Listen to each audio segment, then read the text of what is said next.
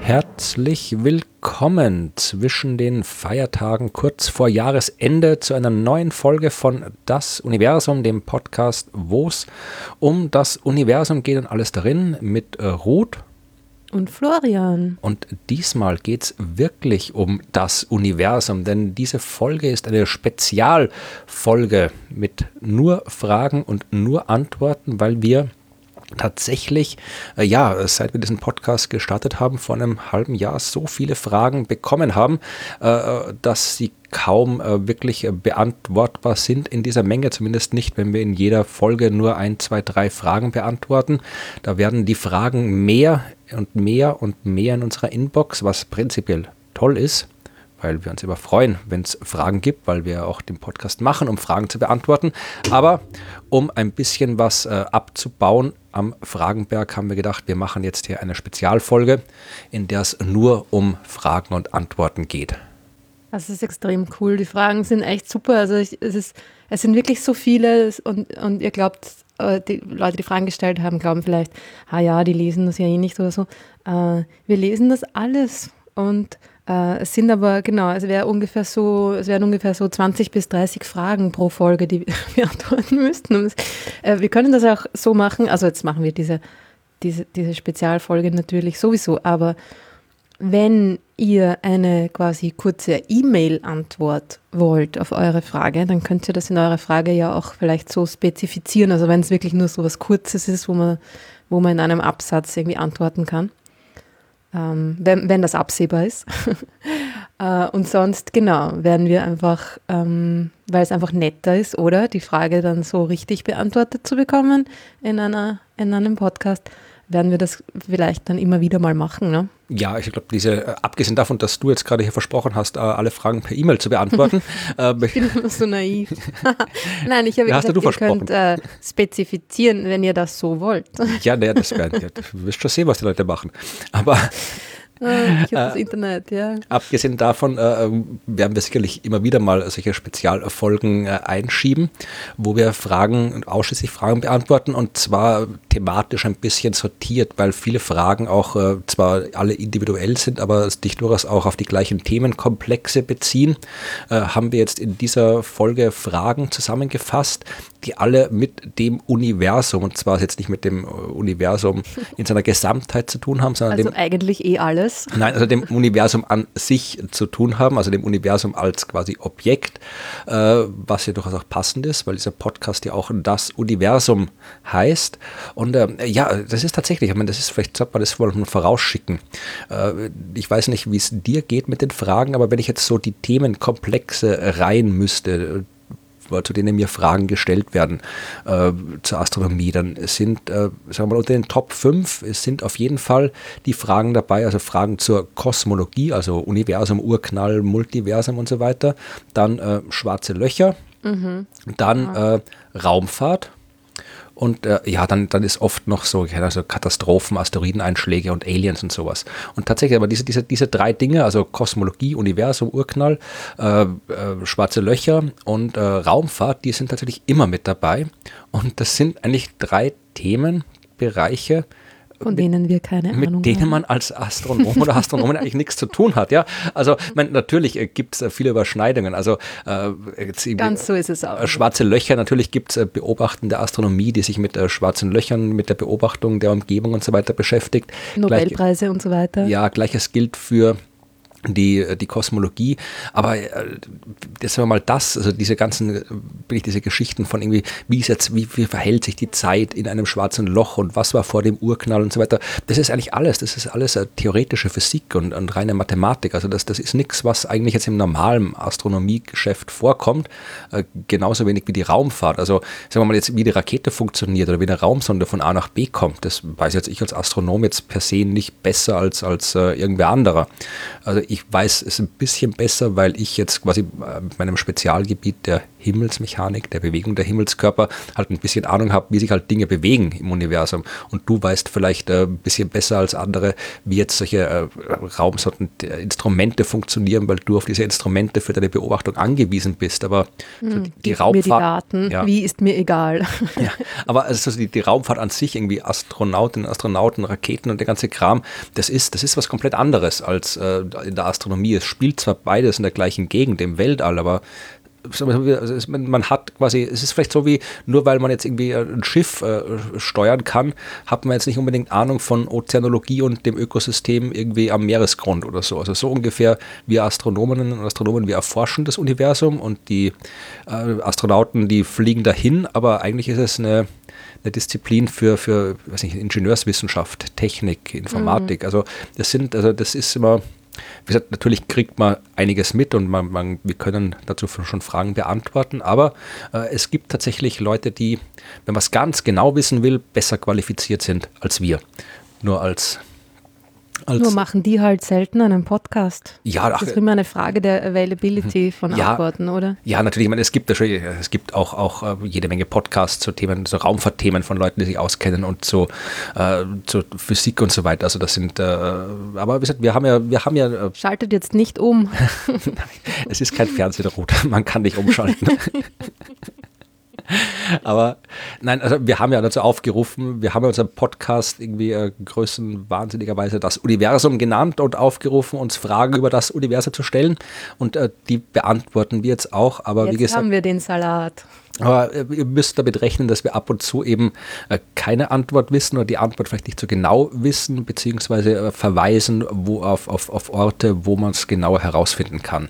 Weil wir ja, natürlich. Es sind ja auch sogar die Leute, die sich wirklich mit dem Beginn des Universums zum Beispiel beschäftigen, die ja dann auch nur einen ganz, äh, einen ganz kleinen Teil wirklich genau kennen und wissen. Also es ist ja so, dass jeder ja, jeder Wissenschaftler, jede Wissenschaftlerin ein, ein, ein mini kleines Puzzleteil dem Gesamtbild hinzufügt. Das heißt, sogar, wahrscheinlich sogar Kosmologen könnten nicht alle eure Fragen über den Ursprung des Universums wirklich äh, gut, korrekt, super, vollständig vor allem und mit korrekten, genauen Zahlen bestückt beantworten.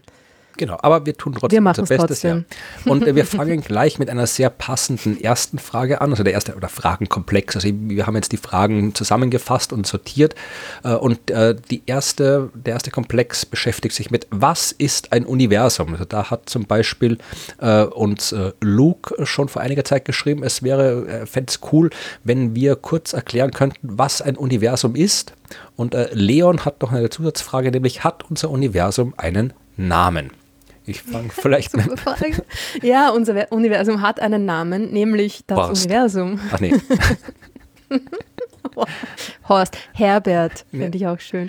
Ja. Ähm, nein, Herbert ist ein toller Name. Ja, ich habe nichts gegen Herbert gesagt. Ah, es geht schon los. Na, äh, die Sache ist ja die, dass es genauso wie bei, ähm, wenn man sagt, die Sterne sind Sonnen ne, und äh, der Mond, hat der Mond einen Namen? Ja, der Mond. Es ist ja so, dass bei vielen Objekten im Universum äh, und auch beim Universum selber es so ist, dass der Name, den wir dem Ding gegeben haben, dann gleich als quasi Namensgeber für eine ganze Kategorie herhalten musste. Und ja, ja also unser Universum heißt nicht Horst, sondern Herbert. Nein, also das Universum. Universum. Das, ja, Mit großem U, ne? Also der Unterschied ist dann oft der, dass man also gut, nein, auf Deutsch funktioniert es wieder nicht, ja. verdammt.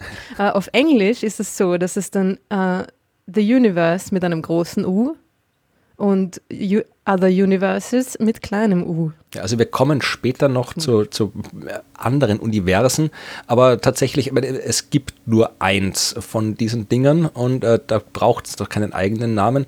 Und also Universum, wenn wir jetzt wirklich mal zum Namen gehen wollen, äh, das ist eigentlich, das Wort kommt, das ist wie, wie so viel lateinisch, halt Universus heißt halt äh, gesamt alles, also so wie universal und so weiter, da kommt das alles her. Also das Universum und damit sind wir auch gleich bei dem, was äh, zuvor äh, Luke wissen wollte, was ist Universum? Also Universus, äh, Universum heißt halt gesamt alles. Alles, was es gibt, die Gesamtheit von Raum, Zeit und allem, was an Materie, Energie und drin ist. Also alles, was es gibt, zusammen ist das Universum. Also da kommt auch irgendwie das Wort äh, äh Kosmos ist ein bisschen was anderes, das heißt Ordnung auf Griechisch. Also das ist, äh, das hat, drückt ein bisschen was anderes aus, aber äh, Universum an sich ist einfach äh, alles das, was ist, ist ein Universum und da äh, alles das, was ist, per Definition nur ein Universum sein kann, ist das eine Universum unser Universum und das heißt Universum. Besser oder anders wüsste ich jetzt nicht, wie ich es ausdrücken kann. Und wo kommen dann aber die Multiversen her? Ja, das, Warum das, sagt man dann überhaupt andere Universen? ja, darüber redet man dann später, wenn wir Fragen zu anderen Universen Also ich würde noch sagen, dass das vielleicht irgendwie das all, all das ist, was uns zugänglich ist, was wir beobachten können. Ja, da wird es ein bisschen metaphysisch, weil äh, äh, dann, dann muss man unterscheiden zwischen Universum und dem beobachtbaren Universum. Weil ich kann dich jetzt auch nicht sehen, aber du bist jetzt trotzdem Teil des Universums. Naja, ich bin Teil des beobachtbaren Universums. Ja, Nicht meines beobachtbaren Universums, ich kann ihn nicht beobachten. das stimmt. Naja, glücklicherweise, stell dir vor. Ah, ja, hm, das stimmt natürlich, das ist eine wichtige Unterscheidung. Ähm, aber es ist eh, man sagt irgendwie, das Universum, sowieso alles, ja. Ganz so einfach ist es aber dann auch nicht. Ne? Man kommt da ganz schnell in Teufelsküche. Naja, es kommt auf, man kann rein philosophisch, wenn wir jetzt mal bei der Philosophie bleiben, kann man sagen, alles was ist, ist das Universum. Egal, ob wir es jetzt beobachten können oder nicht. Es kann ja trotzdem was sein, ohne dass wir es beobachten können. Behaupte ich jetzt mal. Aber es, äh, äh, Ja, es gibt aber Dinge, die wir quasi, äh, die, also vermutlich, theoretisch, möglicherweise, potenziell existieren, zu denen wir nie Zugang haben können, weil sie eben nicht in unserem Universum stattfinden, sondern in einem poten- potenziell existierenden Paralleluniversum. ja, aber das ist dann die Frage. Das ist dann, äh, Ob es die überhaupt gibt, ja. ja, oder ob es überhaupt Sinn macht, äh, dann darüber zu reden. Ja, Weil ich kann natürlich sagen, also dass, dass ich, wenn wir jetzt wirklich, wenn wir jetzt quasi hier, so wie wir es jetzt war früher, wenn wir jetzt sagen, das Universum, wenn wir jetzt keine Astronomie beherrschen würden, dann wäre halt das Universum äh, das, was wir halt von der Erde aus mit freiem Auge sehen können. Ja, und dann ist halt zum Beispiel sowas wie, wie, wie eine Galaxie im fernen Weltraum, die halt absolut nicht zugänglich ist, die ist halt dann nicht in unserem beobachtbaren Universum, aber halt trotzdem da. Also insofern hängt quasi das, was du als zum Universum zugehörig äh, bezeichnest, als äh, vom Stand der Beobachtungstechnik ab. Also insofern macht es dann schon Sinn zu sagen, äh, es gibt eine Entität, ein Dingens, das alles ist und das heißt Universum. Und dann gibt es einen Teilbereich davon, nämlich das beobachtbare Universum, nämlich das, was uns zugänglich ist. Und das beobachtbare Universum, das kann sich quasi, das ist jetzt kein, das, das kann sich verändern, das, was Teil des beobachtbaren Universums ist. Genau, das verändert sich ja auch mit jeder Sekunde. Wird Genau. Immer größer, ja, genau. Ja. Also es wird größer und es wird auch größer, weil wir immer mehr und mehr davon sehen können. zwei, zwei verschiedene unterschiedliche Effekte, von denen wir auch später, glaube ich, noch ein bisschen mehr erzählen Genau. werden. Aber das war jetzt nur Ich glaube, was, was Luke vielleicht auch gemeint hat, war, dass oft, oder worauf er hinaus wollte, mh, Leuten ist oft irgendwie dann so der Unterschied nicht klar, Galaxie, Universum und so weiter. Und das sind irgendwie jetzt gar keine blöden Fragen. Ja? Das ist wirklich sehr vielen Leuten nicht klar. Auch Unterschied Stern, Planet und so weiter. Ja? Sonnensystem, wie groß ist das? Ist unsere Milchstraße und unsere Galaxie was? Das wird oft irgendwie ein bisschen verwechselt. Ne? Also es ist irgendwie so dieses Ding, Planeten umkreisen einen Stern, Sterne bilden Galaxien zusammen mit Milliarden von anderen Sternen und Galaxien selber, wie unsere Milchstraße, bilden größere Strukturen mit tausenden Galaxien drinnen. Es gibt äh, ja, Millionen, Milliarden von Ga- Galaxienstrukturen, also Galaxienhaufen da draußen im Universum und alles zusammen, ja, alle diese riesigen Strukturen, alles, was wir kennen und auch noch nicht kennen, ist dann das Universum.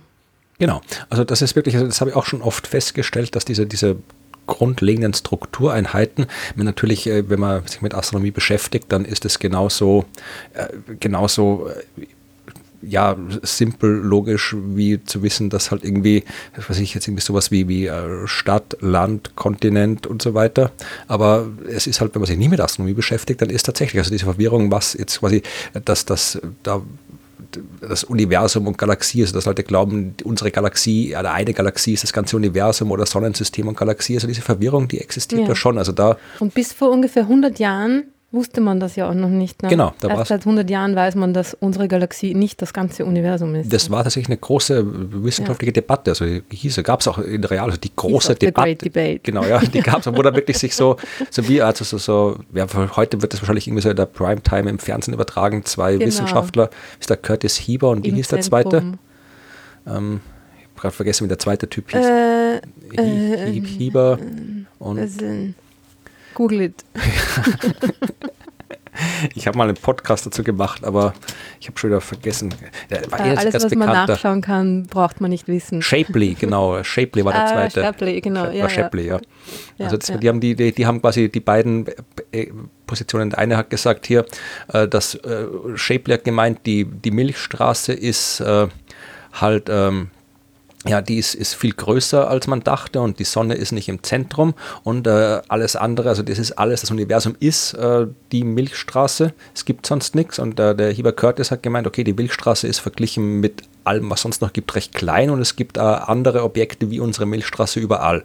Und äh, damals hat man es halt noch nicht so wirklich gewusst, hat man noch nicht die Beobachtungsdaten gehabt. Das kam dann erst äh, in den 19, also die, große Debatte hat am April 1920 stattgefunden und so richtig hat man es dann erst in den, so, so in den ersten, wann hat äh, Edwin Hubble, äh, wann war das, 22, Ja, 23? 29. 29, ja. 1929. Hat er dann erst quasi herausgefunden, dass eben tatsächlich die anderen Nebel, wie sie damals noch hießen, die man sehen konnte, eben nicht in der Milchstraße liegen, sondern außerhalb davon, dass also unsere Milchstraße nicht das gesamte Universum ist. Also das ist noch gar nicht so lange her, dass wir das nicht wussten.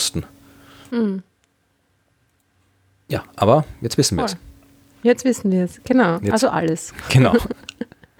Und äh, dann geht es gleich rasant weiter.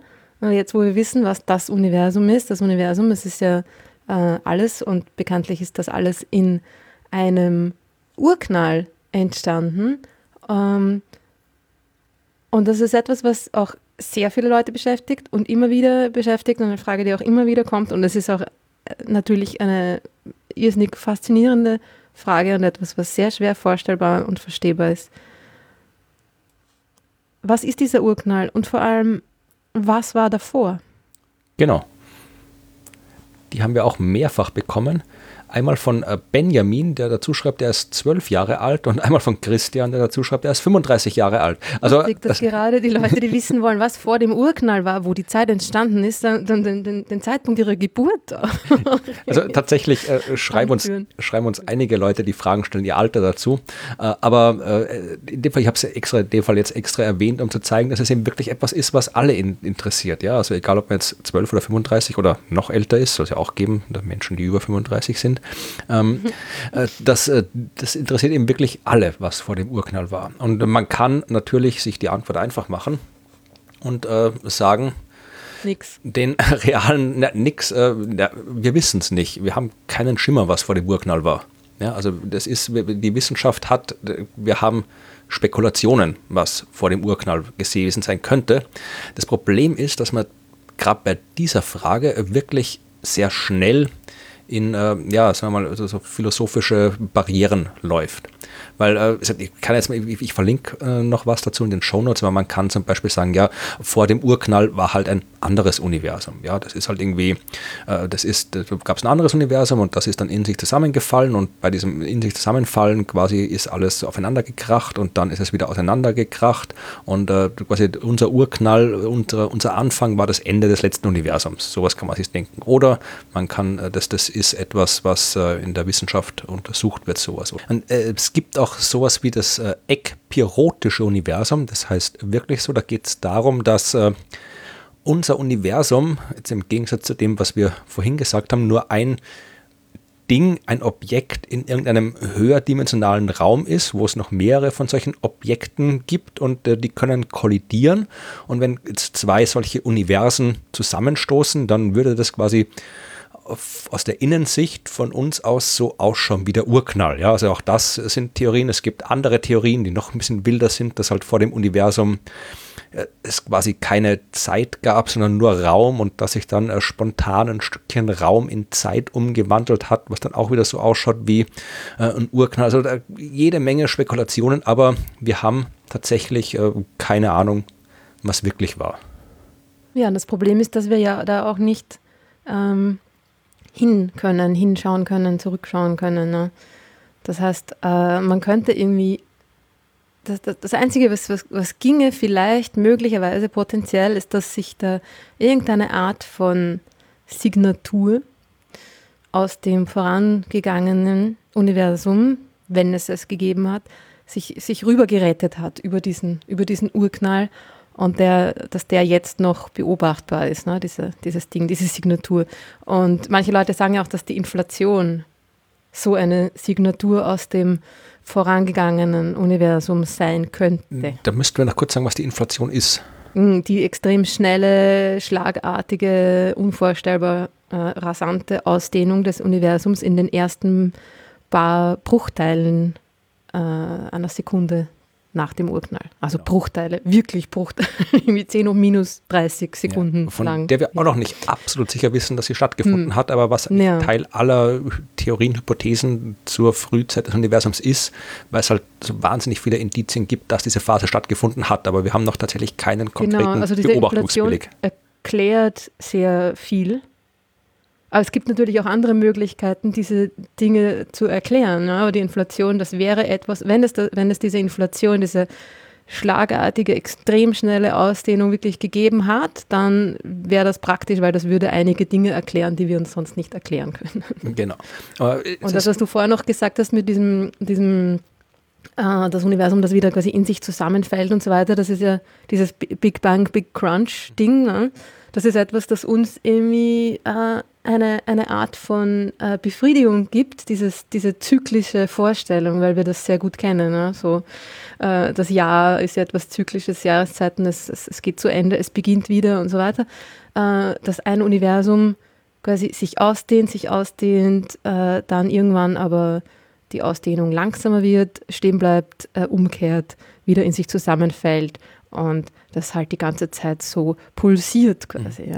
Und das ist etwas, das wir aber ausschließen können. So ist unser Universum nicht. Es ja. gibt nicht genug Zeug im Universum, um die Ausdehnung rückgängig zu, zu machen. Also um diese, die, die Gravitation zwischen den, der Materie im Universum reicht nicht aus, um, der, um der schnellen Ausdehnung des Universums entgegenzuwirken. Mit dem Vorbehalt, dass wir weder noch exakt wissen, wie Gravitation eigentlich wirklich fundamental funktioniert, weil wir doch keine äh, wirklich allumfassende Theorie haben der Gravitation, die auch die Quanteneffekte mit einbezieht und dem weiteren Vorbehalt, dass wir äh, diese extrem schnelle Ausdehnung des Universums halt äh, zwar messen können und äh, sagen, dass sie aufgrund einer dunklen Energie stattfindet, aber keine Ahnung haben, was diese dunkle Energie sein soll und die auch nicht wirklich verstanden haben. Also es kann durchaus sein, dass wir ein paar Dinge noch nicht verstanden haben. Also insofern muss man auch da noch ein paar Vorbehalte genau. mit wir, einfügen. Wir sind nicht die Einzigen, die keine Ahnung haben. Das ist äh, ziemlich generell so.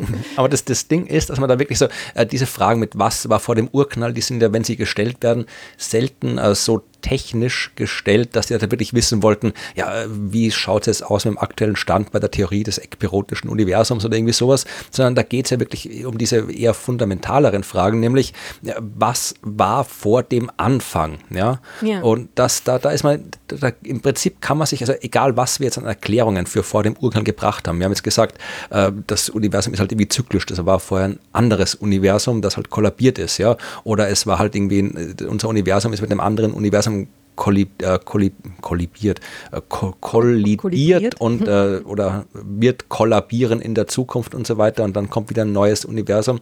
Also das sind ja alles Erklärungen, die diesen Anfang ja eigentlich nur nach hinten verschieben, ja, Richtig. weil dann will ich ja. wissen, ja, was war halt dann vor dem Universum, das äh, war bevor unser Universum war. Also da kommt man zu keinem Wie Ende. Hat das Zyklische begonnen, genau. Henne, und, äh, und, so weiter. Man kann das natürlich eliminieren, so wie es halt äh, war, bevor Edwin Hubble herausgefunden hat in den 1920er Jahren, dass sich alles ausdehnt und bevor man mit Einstein dann äh, wissen oder schließen konnte, dass es eben diesen Urknall gab, dass das Universum früher viel kleiner war, dass es irgendwie so einen äh, Phase gegeben haben muss, wo alles zusammen war, also dieses, das, was wir heute Urknall nennen.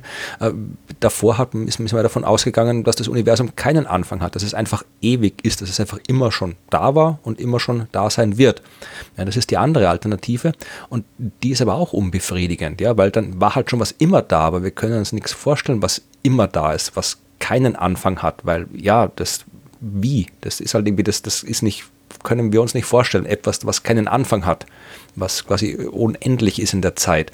Und äh, das ist, glaube ich, ich habe da schon, so wie viele andere, wirklich oft und lang drüber nachgedacht, dass das halt wirklich, egal wie man drüber denkt, es kommt immer eine Antwort raus, die nicht befriedigend ist und darüber hinaus ja halt auch, auch nicht vorstellbar ist. Also entweder hm. es gibt einen Anfang ohne was davor oder es gibt etwas ohne Anfang. Das ist beides, beides funktioniert nicht in unserem Kopf.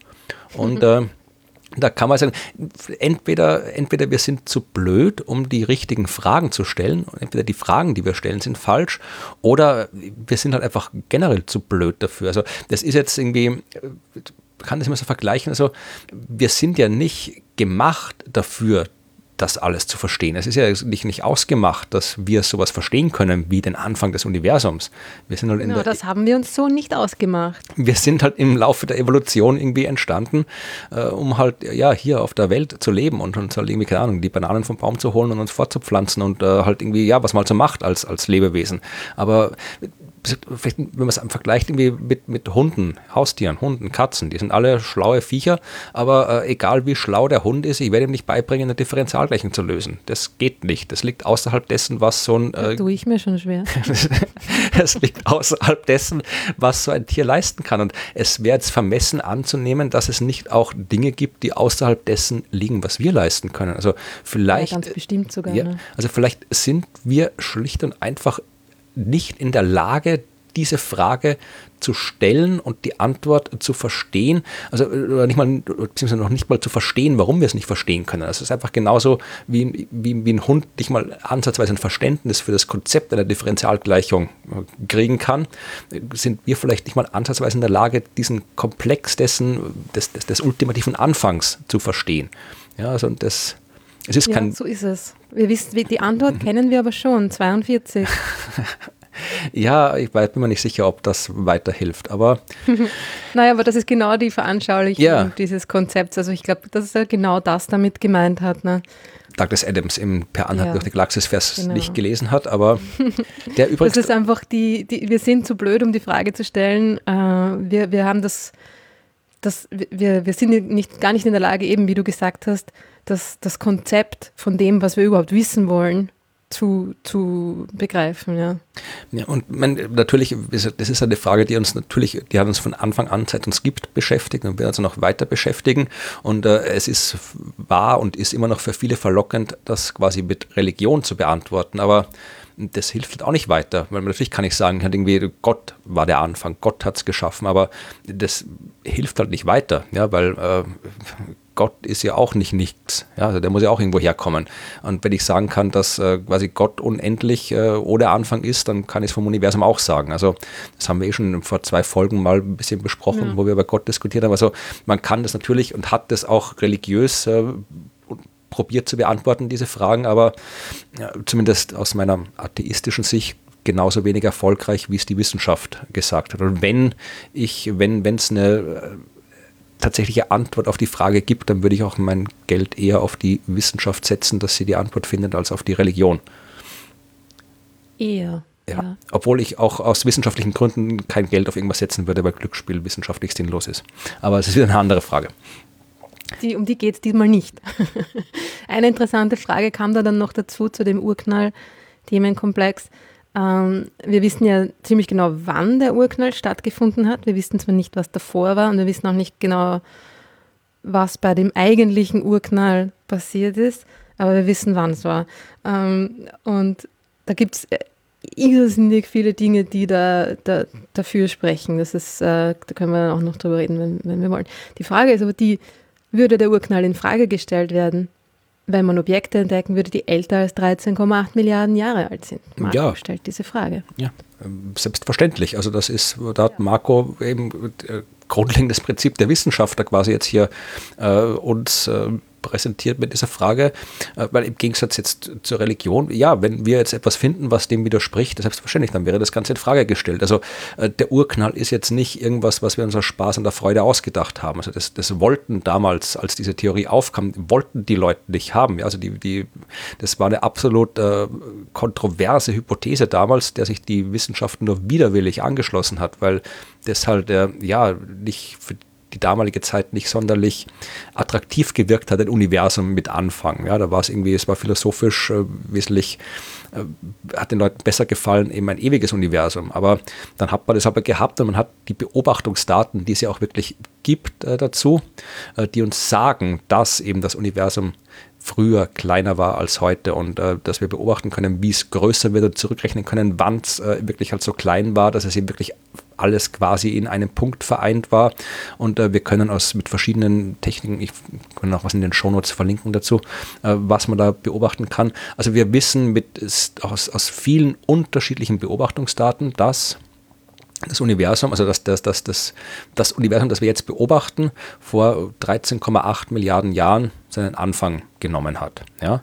Und wenn wir was finden würden, was deutlich älter als ist als das, ja, also irgendwas so ein 20 Milliarden Jahre altes Drum, klar, dann wäre irgendwas falsch. Entweder die Altersbestimmung von dem 20 Milliarden Jahren alten Drum oder das, die, die, die Theorie, die wir haben, um die Entwicklung des Universums zu beschreiben. Eins ja, von beiden wäre also falsch. Also bei, der, bei der Unmenge an, an, an äh, Daten, die für diese 13,8 Milliarden Jahre sprechen, müsste das ein, ein sehr, sehr, sehr überzeugendes äh, Drum sein, ja, dass man da findet. Das müsste diese, die Altersbestimmung dieses Dings wäre dann natürlich, also da würden sich alle drauf stürzen, schon klar, ja. Große, große Behauptungen verlangen nach, nach, nach großen Beweisen.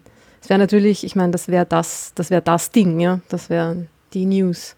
Ja, aber das, das gab es ja in der Geschichte der Astronomie auch schon. Also es war so in, in den, ich glaube so in den 50er Jahren, 60er Jahren rum, da gab es diese, diese Situation schon einige Male, weil da war, äh, konnte man das Alter des Universums noch nicht so exakt äh, bestimmen wie heute. Da ist es so auf, kann mich nicht mehr genau erinnern, es war so um, um die 10 Milliarden Jahre, hat man mir gesagt, ist es alt. Und dann hat man eben Sterne gefunden, äh, die halt äh, mit der Altersbestimmung oder Sternhaufen oder auf jeden Fall Objekte im Universum, die sich ziemlich mhm. gut altersmäßig so auf, auf äh, ja, so eben 12, 13, 14 Milliarden Jahre ähm, bestimmen ließen. Und das hat sich dann erst dann, und das war auch einer der Gründe, warum man eben damals noch der Urknalltheorie nicht so bereitwillig gefolgt ist, wie man es jetzt tut, wo man diese ganzen anderen Beobachtungsdaten hat. Und dann hat man das, äh, im Wesentlichen lag das Problem an dem, was wir in der letzten Folge oder du in der letzten Folge erzählt hast, über die unterschiedlichen Populationen der Sterne. Dass es mhm. unterschiedliche Generationen der Sterne gibt, die unterschiedlich chemisch zusammengesetzt sind und sich unterschiedlich verhalten, was man nicht gewusst hat. Und bei der äh, Beobacht, die Beobachtungsdaten dann eben falsch interpretiert hat und aus den falsch interpretierten Beobachtungsdaten eine falsche äh, Expansionsgeschwindigkeit des Universums äh, berechnet hat. Und erst als man das verstanden hatte, hat sich das Ganze aufgelöst und es war wieder alles, was im Universum existiert, jünger als das Universum selbst. Aber wenn dieser Zustand wieder mal eintreten sollte, klar, dann müssen wir schauen, wie wir das auflösen. Also äh, das ist halt die Wissenschaft. Wenn du eine, du hast quasi, du kannst nie mit absoluter Sicherheit äh, eine Hypothese beweisen. Das beweisen kannst du in der Mathematik was, da ist 1 plus 1 immer gleich 2. Aber in der Wissenschaft ist alles immer nur, ja, du kannst das immer nur bestätigen oder das Einzige, was eindeutig geht, ist widerlegen. Weil wenn die Theorie sagt, das ist so und du findest was in der Realität, was nicht so ist, dann schlägt die Realität die Theorie jedes Mal. Ja, wir stehen auf die Realität. Die ja, Realität die ist cool. Ist super. und in dieser Realität äh, kommen weitere Fragen, die sich mit dem Universum beschäftigen. Und zwar jetzt, äh, nachdem wir wissen, äh, was es ist und nicht wissen, wo es herkommt, äh, können wir uns zumindest äh, damit Wir wissen aber, wann es entstanden ist. genau. Und äh, was wir auch ganz gut wissen, da kommen wir jetzt wieder ein bisschen zu dem vom Anfang zurück, wie groß ist das Universum? Ja, das wollte, wollte sowohl Erwin wissen als auch Christian. die Frage vom Erwin hebe ich für später auf, die darfst du dann noch was dazu sagen. Und fange mit der Frage von Christian an. Der wollte einfach wissen, ja, äh, ist das Universum unendlich groß? Ja, also das äh, äh, ist das nur Raum, der theoretisch definiert unendlich groß ist? Wie sieht es am Rand des Universums aus? Sind überall gleichmäßig Galaxien verteilt? Und ähm, auch das ist eine Frage, die man noch nicht wirklich, also die kann man schon beantworten, aber auch nicht absolut ein deutlich. Ja?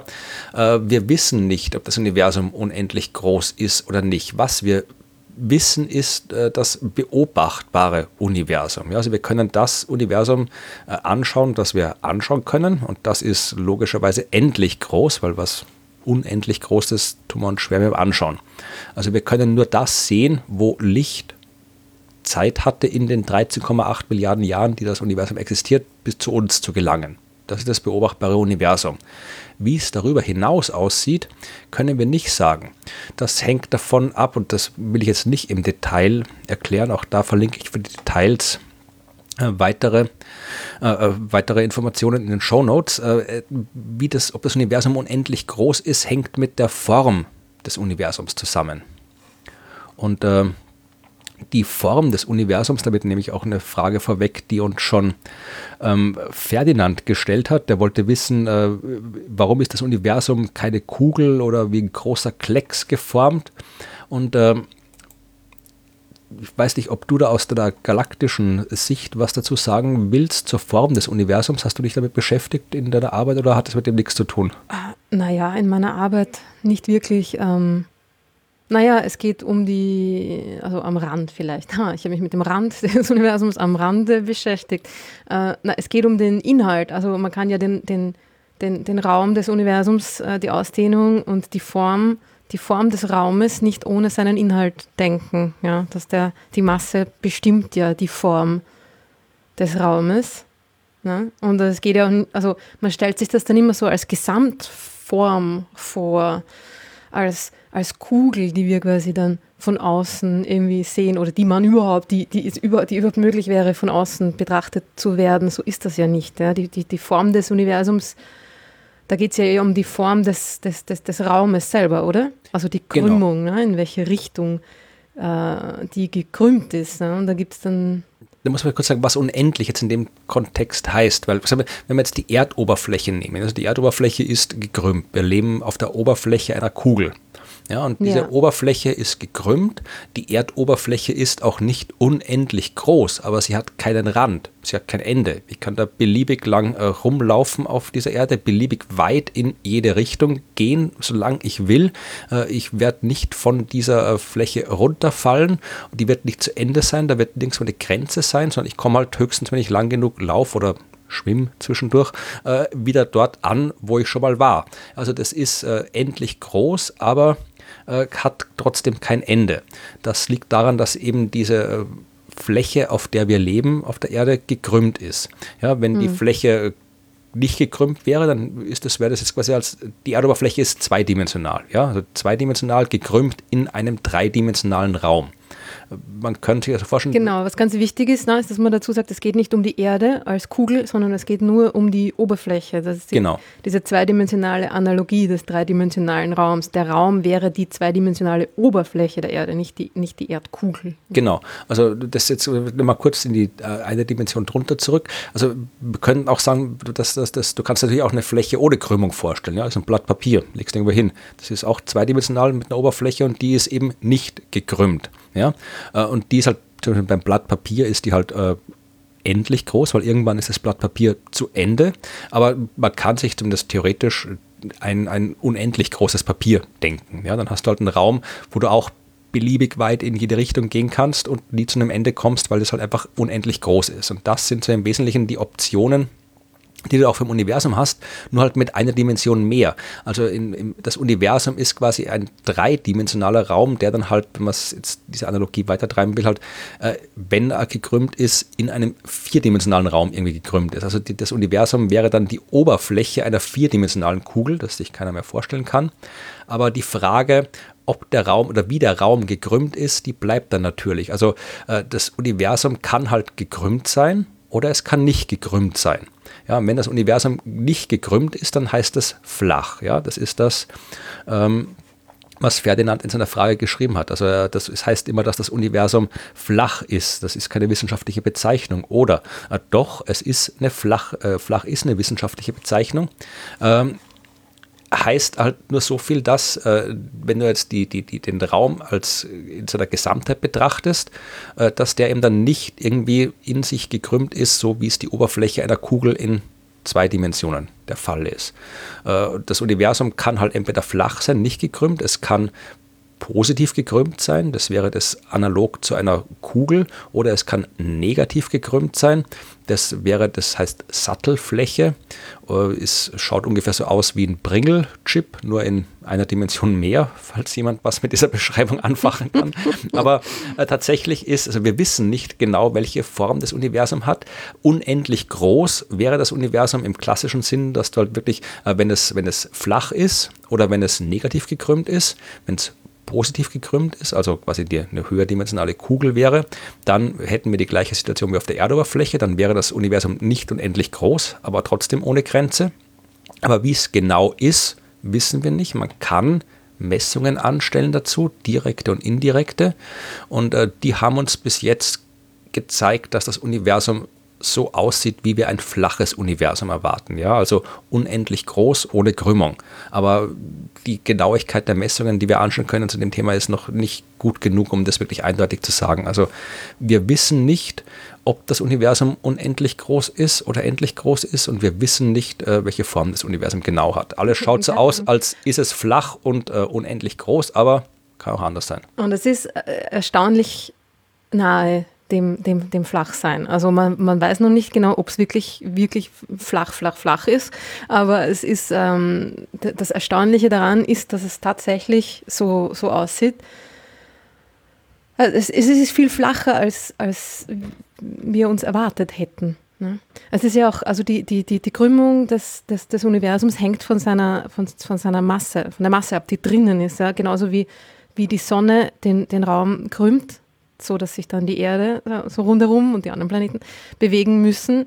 Ähm, Masse krümmt den Raum. Ne? Genauso krümmt quasi die Gesamtmasse, die das Universum enthält, das, das Universum selbst. Und es gibt eine Art kritische Masse. Eigentlich ist es eine, eine, eine Massendichte, also eine Verteilung der Masse irgendwie.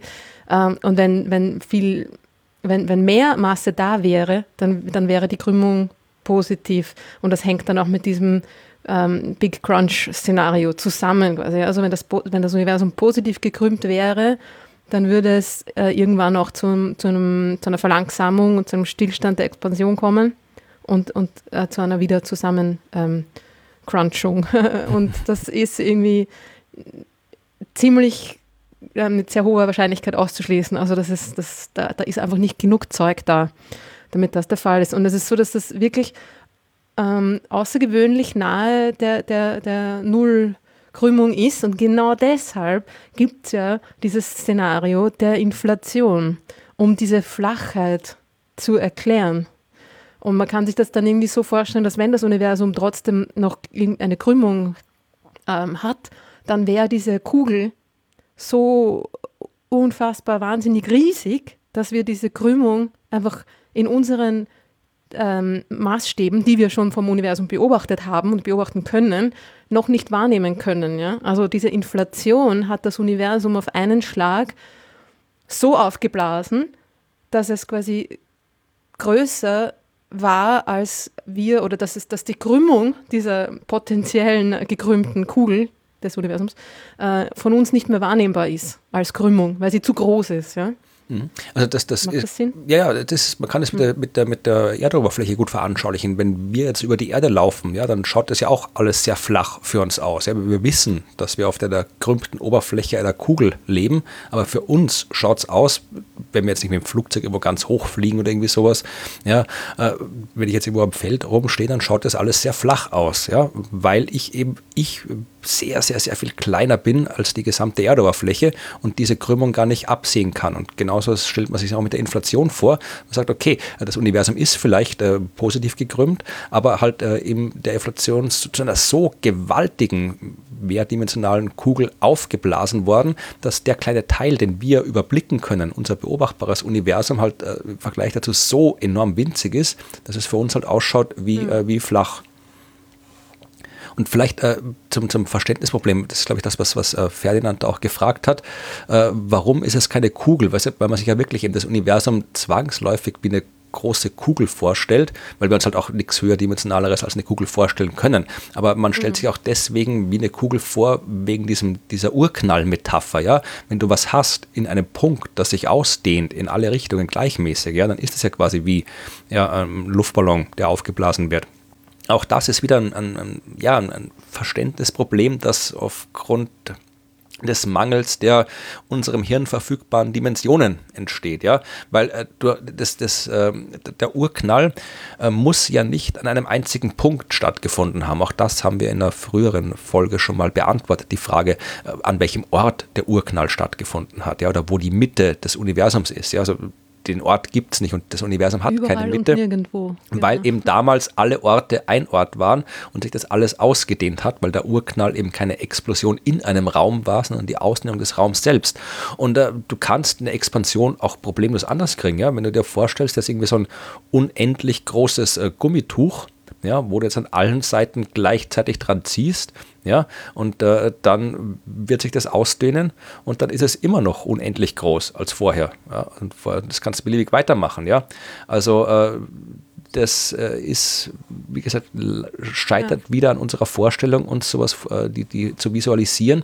Aber das Universum muss jetzt nicht zwangsläufig irgendwie sphärisch sein. Ja? Das sind alle anderen Möglichkeiten auch in, äh, involviert.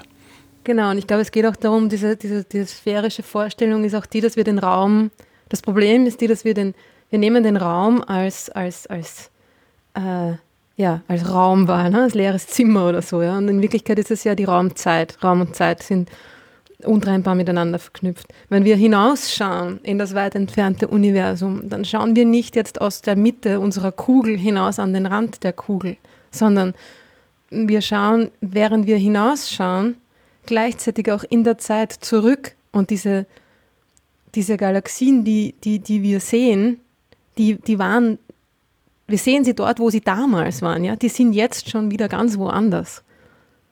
Also es ist nicht so, dass wir da in, dieser, in der Mitte von einer Kugel sitzen, in die wir einfach so hinausschauen, sondern das Ganze ist eine dynamische Raumzeit, die, die man sich nicht einfach so als leeres Zimmer vorstellen kann. Ne? Das ist auch, äh, jetzt mal auf die, die, äh, den, den Fragenteil von Erwin einzugehen, äh, der hat auch gefragt, wie groß ist das Universum wirklich? Und auch da kommt auf das gleiche Problem. Also man könnte sich gedenken, äh, der Urknall hat vor 13,8 Milliarden Jahren stattgefunden.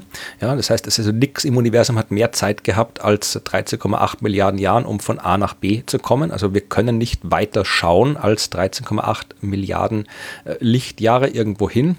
Was falsch ist, ja, weil sich das Universum eben ausgedehnt hat. Ja, also diese das während das Licht unterwegs war, ja, also wenn man jetzt das, das älteste Drum, wenn es so eins gibt im Universum, äh, da kann nicht älter äh, als 13,8 Milliarden Jahre sein, sonst hätten wir den Urknall schon äh, in Frage stellen müssen, wie wir vorhin gesagt haben.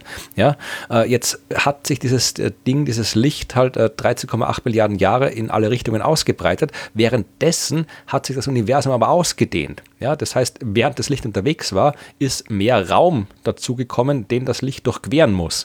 Das heißt, wenn wir jetzt was beobachten, wo das Licht 13,8 Milliarden Jahre gebraucht hat zu uns, ja, also was wir nicht tun, so weit haben wir noch nicht geschaut, aber dann, dann ist die Distanz, das Licht zurückgelegt hat, deutlich größer als äh, 13,8 Milliarden Lichtjahre. Das heißt, das kann man auch ausrechnen. Also das beobachtbare Universum, was ja tatsächlich jetzt vereinfacht gesagt eine, eine, eine Sphäre ist, in deren Mitte wir sitzen, das ist nicht das gesamte Universum, aber das, das wir beobachten können, das hat einen Durchmesser von ungefähr 93 Milliarden Lichtjahren. Also wir können in jede Richtung äh, knapp 46,5 äh, Milliarden Lichtjahre schauen. Genau, gesagt. aber wir können dort aber eigentlich auch nicht. Wir können nicht so weit schauen. Wir sehen die Dinge, die wir sehen, wie sie vor diesen 13,7 Milliarden Jahren ausgeschaut haben, sind jetzt dort. Genau. Je, also jetzt, haha, sind wir beim nächsten Problem. Ähm, die haben sich dorthin bewegt. Wir sehen die nicht, wir sehen die nicht in einer Entfernung von 45 Milliarden Lichtjahren. Genau, das ist ein Punkt. Sondern wir sehen sie damals, jetzt, wenn, wenn es dieses, okay, nennen wir es jetzt einfach mal jetzt, for the sake of the argument, okay. ähm, diese Dinge, die damals nah, näher an uns dran waren, wir haben uns voneinander wegbewegt. Das Licht hat, hat sich durch diese Expansion des Raums doch noch, hat es doch noch gerade bis zu uns geschafft, ja. Und mittlerweile sind die so weit weg. Ja? Das heißt, das, das ist die Ausdehnung dieses, dieses beobachtbaren Universums ist zwar ungefähr 90 Milliarden Lichtjahre, aber dort, dort, dort können wir nicht hinschauen, so wie diese Galaxien jetzt sind, sondern wir genau. sehen sie nur, wie sie am Anfang waren. Ja, es ist alles sehr kompliziert mit diesem Universum. Es ist alles sehr kompliziert. Wegen dieser Ausdehnung und da haben wir jede Menge Fragen bekommen zur Ausdehnung. Genau. Dass er eben, dass wie das Universum 45 Milliarden Lichtjahre Radius haben kann, das beobachtbare, äh, das hat ähm, Daniel auch gefragt. Ich hoffe, das haben wir jetzt mehr oder weniger beantwortet. Äh, eine andere Frage ist auch noch, äh, ja, auch sehr interessant. Auch etwas, was sehr viele Leute beschäftigt. Wohin dehnt sich das Universum aus? Ja. Und das fragt Imke. Wissen wir nicht, würde ich sagen, oder? Da hast du was eine bessere naja, Antwort. Ich würde sagen, dass, es, dass dieses Wohin auch irgendwie eine falsche Vorstellung ist. Also das ist irgendwie so, wenn man mal am Nordpol steht und fragt, wo ist Norden? Da. Oben? hm.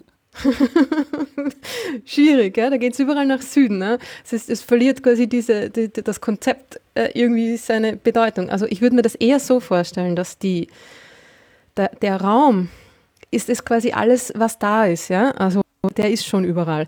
Und er wird aber selber größer. Der Raum, die Raumzeit selbst dehnt sich aus. Also der Raum dehnt sich nicht in irgendetwas anderes hinein aus, sondern der Raum bläst sich quasi auf, ja, ein Stückchen, ein kleines Stückchen Raum erzeugt mehr Raum. Das ist anscheinend etwas, was dem Raum innewohnt, ja, dieses, ähm, diese Energie, ja. Der Raum ist ja auch, wenn er leer ist, nicht, nicht energielos, ja. Da ist eine, eine Energie, die, die ist im Raum enthalten und das ist eben auch genau das, was man dunkle Energie nennt. Wenn man glaubt, die zu dieser Expansion führt. Ja, genau. Also das mit dem, man kann sich vielleicht so ein bisschen wieder vorstellen, insofern man sich sowas überhaupt vorstellen kann, aber das, was ich vorhin mit dem Gummituch gesagt habe, ja, wenn du dir jetzt quasi einen Raum vorstellst, einen zweidimensionalen Raum, ja, der aus unendlich groß ist und äh, quasi ein unendlich großes äh, Gummituch. Ja, und nicht ein Gummituch, das irgendwo in einem Raum rumliegt, weil es gibt nur die zwei Dimensionen. Ja. Es gibt nur dieses große Gummituch und das, das ist unendlich groß und wenn ich das verdoppel, wenn ich das so lange dran ziehe, bis es doppelt so groß ist, ist es halt immer noch unendlich groß, ja, weil unendlich verdoppelt ist immer noch unendlich. Also da, da ähm, dehnt es sich nicht in irgendwas aus, es wird halt einfach mehr. Zwischen jedem Punkten kommen neue Punkte. Und genauso ungefähr, genauso ist es auch mit der Expansion. Genau des, so ungefähr. das ist auch mit der Expansion des Universums. Also die, das, die, die, die breitet sich nicht in einem Raum aus, nach allem, was wir wissen, sondern es wird halt einfach der Raum, der da ist, wird mehr. Genau, so ist es. Also es ist irgendwie, das ist einfach etwas, man muss da bis zu einem gewissen Grad, glaube ich, sich einfach damit abfinden, dass unser, unsere, unsere tägliche Erfahrung, unsere Wahrnehmung, die ja auch der Grund für, unsere Vorstellungs, für unser Vorstellungsvermögen ist, ja, das einfach nicht da packt. Ja. Wir, wir, können das, wir können uns das einfach nicht anschaulich vorstellen, weil, weil unsere Vorstellungs, alles, was, was wir erfahren haben und alles, worauf unsere Vorstellungswelt basiert, ist anders. Ja. Äh, Alle, bei bei uns gibt es immer ein, das endet irgendwo. Ja. Das ist, ähm, wir kennen dieses Konzept, also dieses Konzept der Unendlichkeit, das ist halt einfach etwas, das ist extrem schwierig für uns. Und man kann aber sich irgendwie von dieser bildlichen Vorstellung bis zu einem gewissen Grad auch, glaube ich, lösen und es trotzdem verstehen oder sich trotzdem irgendwie vorstellen, hm, okay, ja, so könnte, so könnte es sein. Ich kann mir das zwar nicht als Bild vorstellen, aber ich kann mir vorstellen, dass es so sein könnte. Genau. Und äh, dass dieses Vorstellungsproblem, das ist in den Fragen zu den Expansionen noch öfter aufgetaucht. Also hat irgendwie äh, Ben hat äh, da auch gleich gleiche Frage gestellt. Also da ging es auch um den, den Verständnis, das Verständnisproblem. Also wenn die Galaxien entfernen sich, äh, der Raum expandiert, was heißt das? Äh, ist mit Raum einfach die Distanz gemeint, weil äh, wenn die Galaxien sich voneinander entfernen, wird die Distanz zwischen ihnen größer. Das stimmt zwar, aber eben tatsächlich nicht, weil die Galaxien sich durch den Raum bewegen. Ich meine, das tun die auch, aber das ist ein Effekt, der deutlich geringer ist, sondern äh, das, was da eben passiert ist, dass wirklich eben zwischen den Galaxien der Raum mehr wird und drum entfernen sie sich voneinander. Also nicht, weil sie sich durch den Raum bewegen, sondern weil der Raum mehr wird. Und das ist, also er fragt weiter, ist der Raum nicht doch etwas eigenständig Existierendes wie der Äther, dessen Idee jedoch widerlegt ist. Und äh, ja, also die, die ganze Äther-Geschichte, äh, der Äther war ja etwas, das man eingeführt hat, ein Medium, das den Raum durchdringt, das überall im Raum ist, weil man erklären wollte, wie sich Licht ausbreitet, weil man eben dachte, es braucht irgendwas, in dem das Licht sich ausbreiten kann. Also das hat mit dem Wellen nichts. brauchen etwas. Genau. genau, da muss etwas schwingen. Was ja. nicht stimmt, wie man weiß, und weswegen der Äther tatsächlich widerlegt ist. Aber der Raum ist, und das war ja die große Erkenntnis von Albert Einstein, dass er wirklich gesagt hat, der Raum ist nicht einfach nur eine, eine quasi eine metaphorische, gedankliche Bühne, auf der Dinge stattfinden, sondern der Raum ist tatsächlich etwas. Der Raum ist ein eigenständiges physikalisches Objekt, das halt äh, Gesetzen unterliegt, das sich verändern kann, das sich krümmen kann, ja. Und äh, in dem Fall ist der Raum tatsächlich, wie, wie Bender schreibt, der Raum ist etwas Eigenständiges, ja. Äh, und äh, kein Äther, aber der ist genau das, was sich eben verändert, was mehr wird, weswegen die Galaxien sich voneinander entfernen. Genau, und er fragt auch, äh, was mit dem Raum in einem Atomkern ist, ob es dort auch immer mehr Raum gibt und es nur durch die starke Kraft festgehalten wird. Ja, genau so ist es. Die starke Kraft ist, ja, wie der Name schon sagt, sehr stark und wirkt äh, auf extrem kleinen Entfernungen und da, dadurch werden die Atomkerne zusammengehalten. Man braucht aber gar nicht so eine starke Kraft. Die Gravitation, die, die, die bei weitem, weitem, weitem, weitem schwächste der vier großen Kräfte reicht auch schon aus. Ja? Also nur auf, auf gewissen Entfernungen. Drum ziehen sich ja Andromeda und Milchstraße an. Drum bewegen sich die aufeinander zu der Raum zwischen den beiden dehnt sich zwar quasi auch aus, aber die, die, die Gravitation ähm, überwindet diese Ausdehnung, ist stärker noch äh, auf die, auf die schon große Distanz, aber doch auf äh, Universumsskalen relativ kleine. Ja? Und dadurch kommen die beiden aufeinander zu, weil sie, weil sie, quasi, sie befinden sich quasi schon im, im gleichen Potentialtopf, wenn man sich das so vorstellen will, in der gleichen Delle, im Gummituch. Ja?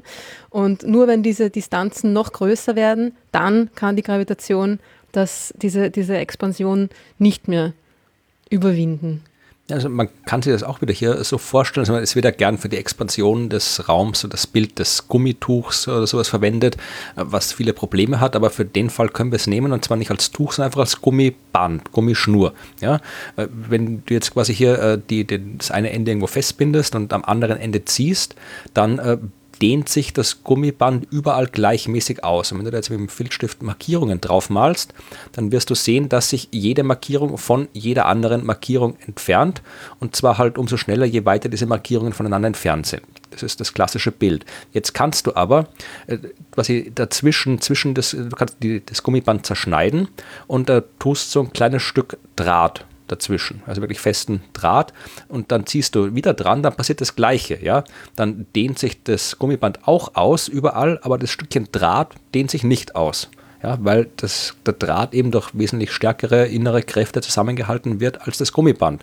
Und genauso ist es eben auch, das Sonnensystem dehnt sich auch nicht aus, äh, weil das eben durch die Anziehungskraft äh, zwischen, der Gravitationskraft zwischen den einzelnen Himmelskörpern quasi zusammengehalten wird, obwohl der Raum selbst äh, sich halt ausdehnt, diese Expansion, aber die ist auf kleinen Skalen genau. eben deutlich größer und das ist es eben. funktioniert es funktioniert erst, wenn genug Raum da ist, ja, der sich eben ausdehnen genau. kann oder ausdehnt. Ja. Wenn genug von dem Raum da ist, dann äh, die, schaffen es die Kräfte genau. zwischen den Dingen nicht mehr. Wenn du halt dann Bild, wenn du wirklich stark am Gummiband ziehst, dann, dann irgendwann wird auch das Drahtstück äh, zerreißen oder sich anfangen auszudehnen. Und das ist halt was, was mhm. dann irgendwie im, im fernen, in ferner Zukunft passiert. Und das hat auch ähm, äh, Tufshin, wenn ich das richtig ausgesprochen habe, äh, den Namen hoffentlich gefragt, wird sich am Ende alles durch die Ausdehnung voneinander trennen, äh, falls die Gravitation zu schwach ist. Und das ist tatsächlich ein Szenario für das ferne, ferne, ferne äh, für die ferne Zukunft des Universums, dass irgendwann wird tatsächlich alles, äh, wird die, die Expansionskraft wirklich alle anderen Kräfte toppen und dann ja, zerreißt es auch die Atome. Big Rip heißt, glaube ich, das Szenario, dass wirklich alles auseinandergerissen wird, was halt irgendwie da ist. Aber dauert noch. Fröhliche Aussichten. Dauert, glaube ich, noch ein paar äh, Trilliarden, Trilliarden, Trilliarden Jahre. Also macht euch keine Sorgen. Ähm, ja. Das haben wir jetzt, glaube ich. Äh, es gab noch Fragen zur Expansion über, über, die Lichtgeschwindigkeit. Also, wenn das, hm. hat hier äh, Andreas wollte noch zu dem Thema wissen, äh, ob sich das Licht, also wenn der Raum sich ausdehnt, muss sich das Licht nicht im gleichen Maße ausdehnen und deswegen der Einfluss gleich null sein. Also, die Frage, wenn man jetzt quasi hier Aha. so, also, äh, das ist tatsächlich auch etwas, äh, was. Das, das, ist die Rotverschiebung, die Ausdehnung des Lichts. Genau. Also durch die Ausdehnung des Raums. Das Licht genau. ist halt in ja. dem Fall kein Gummiband oder sowas, sondern es ist eine Welle, also das, die sich dann tatsächlich ausdehnt, ist das falsche Wort, aber es wird halt einfach, äh, es ändert sich die, äh, die Frequenz, ändert sich, also die Farbe ändert sich. Und das ist ein Effekt, den, der, der halt quasi nicht äh, verschwindet, sondern den man beobachten kann. Also weil das Universum sich ausdehnt, wird das Licht sich wird auch das Licht gedehnt, aber das hat eben nicht, wie, wie Andreas vermutet, einen Einfluss, der gleich null ist, sondern tatsächlich einen Einfluss, den wir beobachten können, nachdem wir das Ganze überhaupt erst entdeckt haben mit der Ausdehnung. Ja. Und es ist auch so, dass die, dass die, das war, glaube ich, auch irgendwo eine Frage, warum, wenn sich der Raum ähm, mit Lichtgeschwindigkeit ausdehnt, wie wir denn das Zeug überhaupt noch sehen können. Äh, das können wir ja dann nicht mehr sehen. Also, das Zeug, das quasi jetzt, da sind wir schon, ich sage immer jetzt, egal, das, das, das, in dem Jetzt der, der fernen Galaxie ja, wird Licht ausgesandt. Und wenn diese Galaxie in, dem, in einer Entfernung ist, die quasi, ähm, wo sich der Raum dazwischen mit über Lichtgeschwindigkeit schon von uns entfernt, weil sie eben so weit weg ist, dann kommt dieses Licht in der Zukunft nie mehr zu uns. Mhm. Ja? Wir können jetzt hier Dinge beobachten, die quasi schon früher ihr Licht ausgesandt haben, die wären jetzt schon zu weit von uns entfernt, damit wir sie überhaupt noch sehen können. Ne? Wir können sie in der Vergangenheit aber schon noch sehen, weil ja das Universum da kleiner war. Und darum können wir Dinge sehen, die sich anscheinend mit Lichtgeschwindigkeit von uns wegbewegen. Genau, aber in ferner Zukunft und das waren tatsächlich, ich glaube, Sebastian hat diese Frage gestellt und bei Tufshin kam es auch nochmal vor, das Thema. Ja, in ferner Zukunft hat sich durch die Expansion irgendwann mal alles wirklich so weit entfernt von uns, dass halt wirklich kein Licht mehr ankommt. Dann, dann ja, sehen wir nichts mehr. Aber das ist. Äh, Dauert noch. Genau. Also das sind, das ist dann schon jenseits der Hand, da sind schon alle, alle Sterne irgendwie verglüht und ähm, genau, gibt es dann nur mehr schwarze Löcher, die die einander umkreisen, traurig mhm. und dunkel und ja. so irgendwie. Also bevor wir zum nächsten Punkt übergehen, also ich sage noch kurz. this happy note. Also Thomas hat auch noch diese Frage gestellt äh, mit der, mit der Ausdehnung der Materie. Ähm, Bastian, den haben wir schon erwähnt. Ja, genau, hier äh, Alex hat noch was gefragt, der wollte wissen, also zur Inflationsphase, zur Ausdehnung, weil sich ja das quasi der Raum in dem Fall äh, deutlich schneller als das Licht ausgedehnt hat, wie man so oft sagt, äh, was der Raum ja durchaus mm. darf. Man darf halt nur nicht schneller durch den Raum sich bewegen als Licht und er wollte wissen, Alex, äh, kann man die Geschwindigkeit dieser Ausdehnung im Verhältnis zur Lichtgeschwindigkeit angeben? Und ich würde sagen... Ja, es ist ein Faktor von 10 hoch 30. Echt? Ach gut, ich hätte nämlich gerade gesagt, ich, ich weiß es nicht, beziehungsweise ich weiß nicht, ob man es so angeben kann, weil ja... Das habe ich mir irgendwann einmal ausgerechnet, weil mich Leute das auch gefragt Aha, haben. Sehr gut. Passt, na dann ja. wunderbar. Dann werde ich probieren, mir das zu merken. Also der Raum kann, der Raum darf alles. Der Raum darf, was er will, also die Raumzeit. Man darf sich, man kann, man darf, man darf, man kann nicht. Man kann sich, wenn man massebehaftet ist, nicht schneller als Licht durch den Raum, durch die Raumzeit bewegen.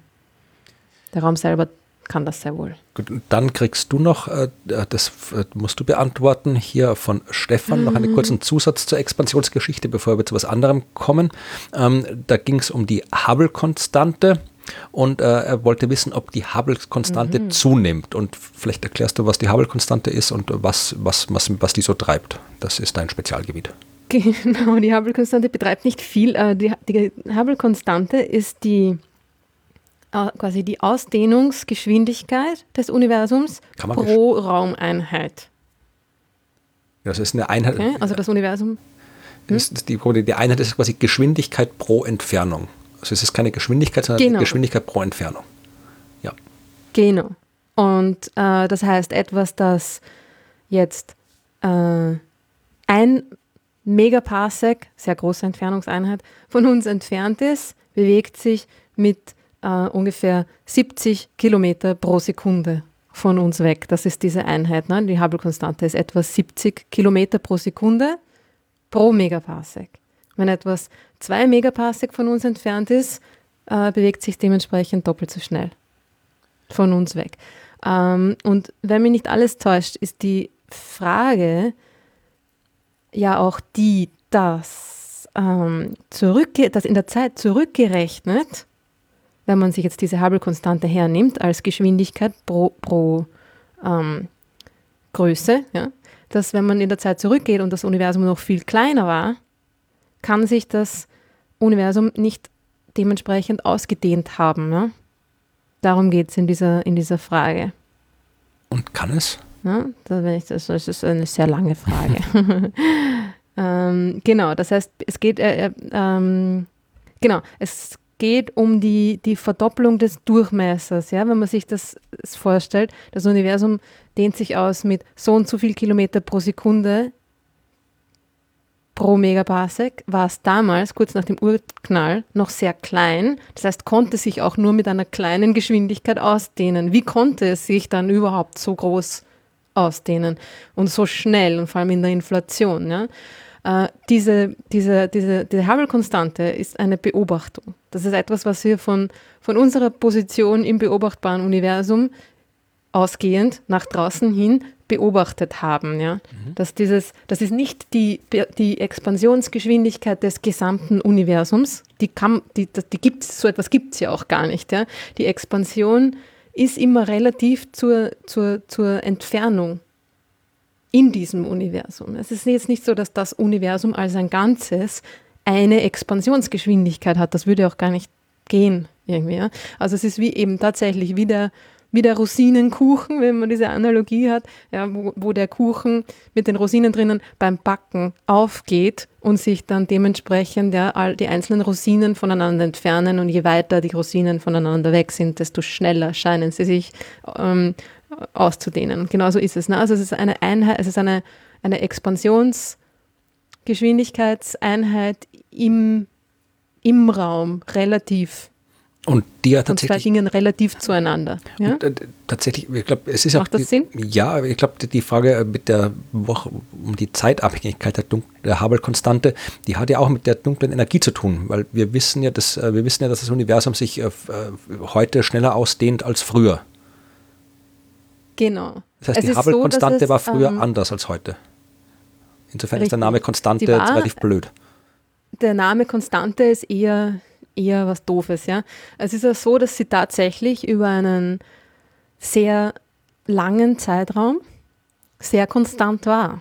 Ja, also es hat sich am Anfang des Universums natürlich wahnsinnig schnell, das Universum hat sich wahnsinnig schnell ausgedehnt, da macht diese Hubble-Konstante überhaupt keinen Sinn. Ja. Dann hat sich diese schnelle Ausdehnung verlangsamt, also dann, ne, wir sprechen davon, Sekundenbruchteil, ne, hat sich verlangsamt und ist zu einer quasi normalen Expansion geworden und die ist dann lange Zeit konstant geblieben. Ja.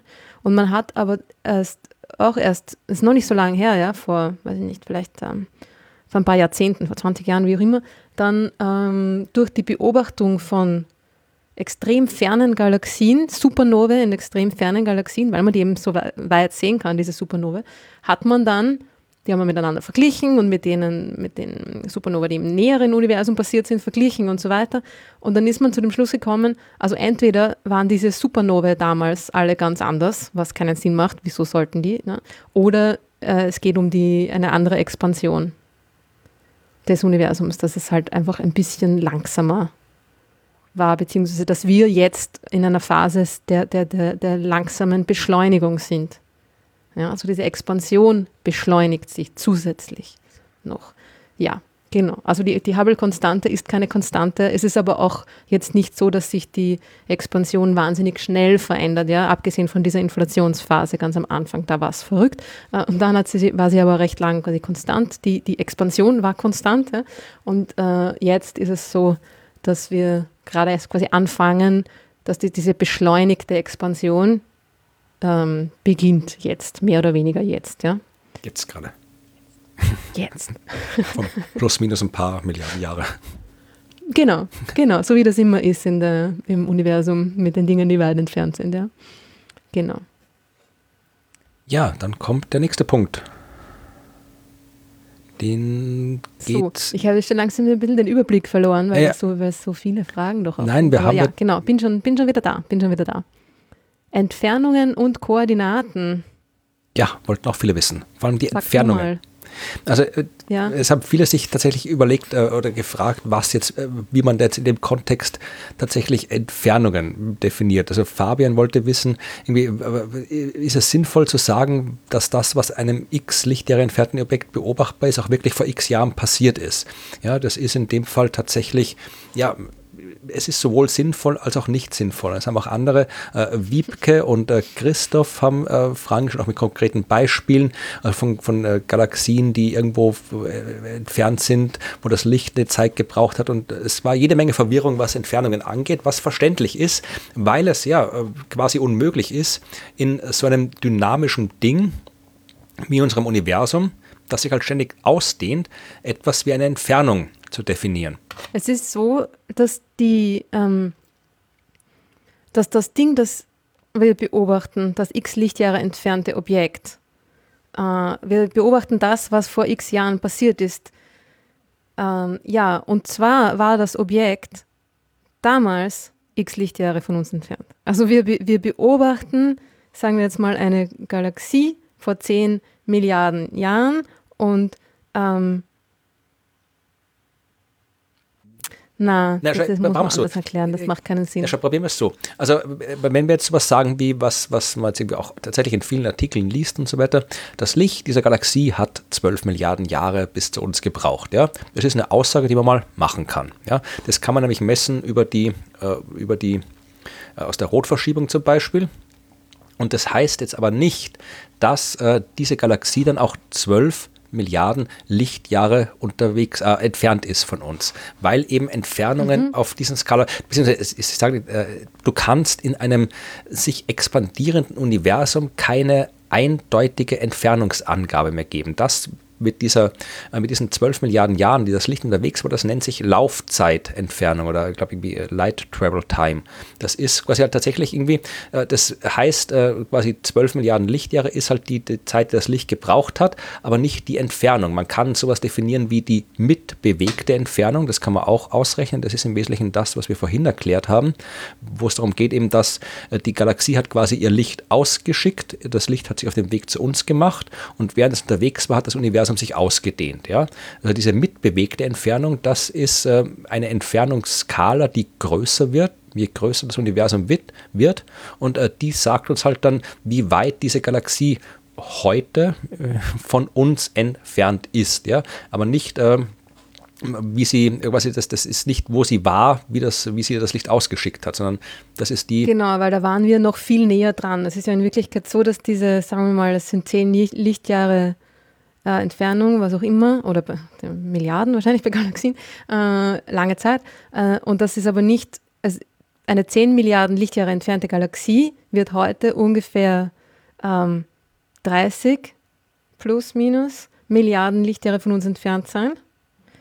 Und war damals, wie sie das Licht ausgesendet hat, auch nicht 10 Milliarden Milliarden Lichtjahre von uns entfernt, sondern da war sie noch viel näher, weil genau. da war ja das Universum viel kleiner. Ja. Genau, darum kannst du auch Wir waren nie in dieser Lichtlaufzeitentfernung. Ähm, Darum kannst du auch ja. Entfernungen definieren. Also es gibt schon sowas, das nennt sich Winkeldurchmesserentfernung. Ich weiß gar nicht, wie es auf Englisch heißt.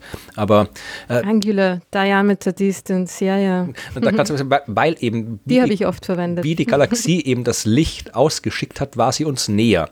Ja, jetzt ist sie aber weiter weg. Das heißt, äh, die, diese weit entfernten Galaxien, die wir beobachten, die haben halt ihr Licht abgeschickt, als das Universum noch jünger war als heute und kleiner war. Und äh, das heißt, äh, diese, diese Galaxien äh, die sich dann von uns entfernt haben, während das Licht unterwegs ist, äh, erscheinen uns äh, größer, als sie es eigentlich sind wenn das verständlich Ab ist. Ab einer gewissen Entfernung, ja. genau, ja. Also es ist, ein, es ist so, dass wenn wir rausschauen ins, ins, Universum, werden die Dinge natürlich kleiner, je weiter sie weg sind. Und das geht auch eine ziemlich lange Zeit so, dass, dass sie immer kleiner und kleiner und kleiner werden. Aber irgendwann ähm, dreht sich das dann um.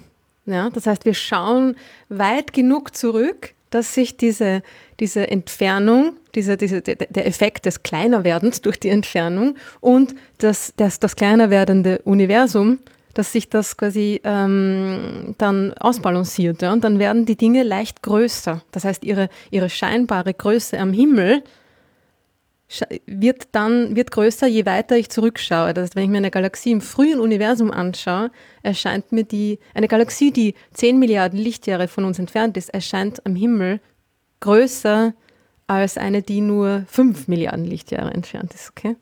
Ja, also es, ne? im Prinzip kannst du halt, das, das kannst du halt auch als Maß verwenden, wie weit die Galaxie war, als sie das Licht abgeschickt hat, das wir heute empfangen, kann man daraus ableiten. Mhm.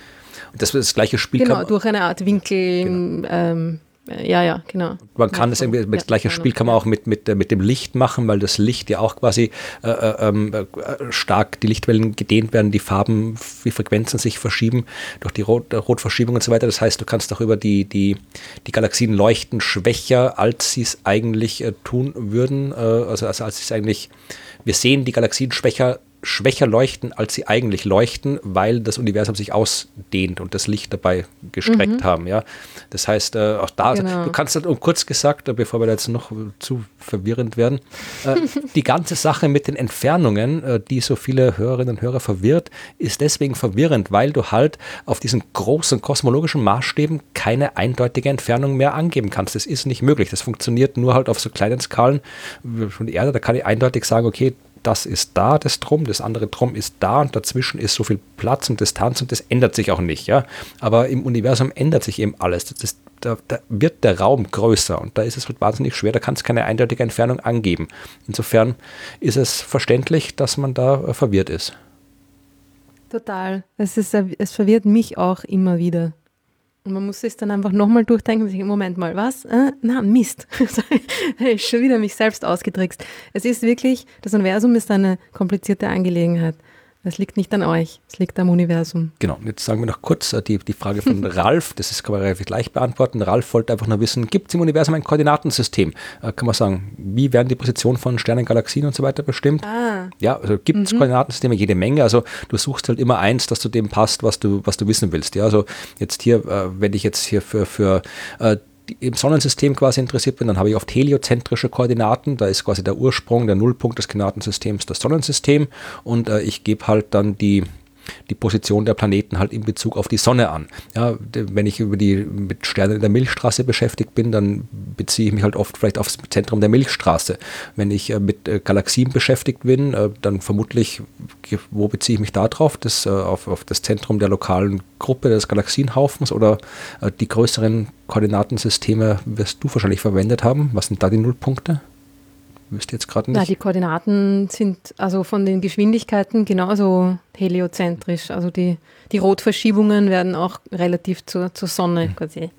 Ja, aber du brauchst ähm, ja irgendein, irgendein, irgendein System. Gemessen, ja. Irgend, irgendwas quasi, äh, was sich das muss ja was weit entferntes sein, wenn du jetzt quasi äh, was, äh, was, sich, was sich nicht verändert, scheinbar. Also irgendwelche mm. fernen Quasare oder irgendwie sowas, die halt von uns aus gesehen ja. so weit weg Na, sind. Lustigerweise ist das ja für die Dinge, die weit entfernt sind, ist das ja nicht so wichtig, diese, diese, diese Genauigkeit, auch in den Positionen. Das ist ja eher relevant für, für, für nähere Dinge, also vor allem auch für die Raumfahrt, ne? weil wie ich sehe, hat Ralf da auch die eben gerade New Horizons erwähnt.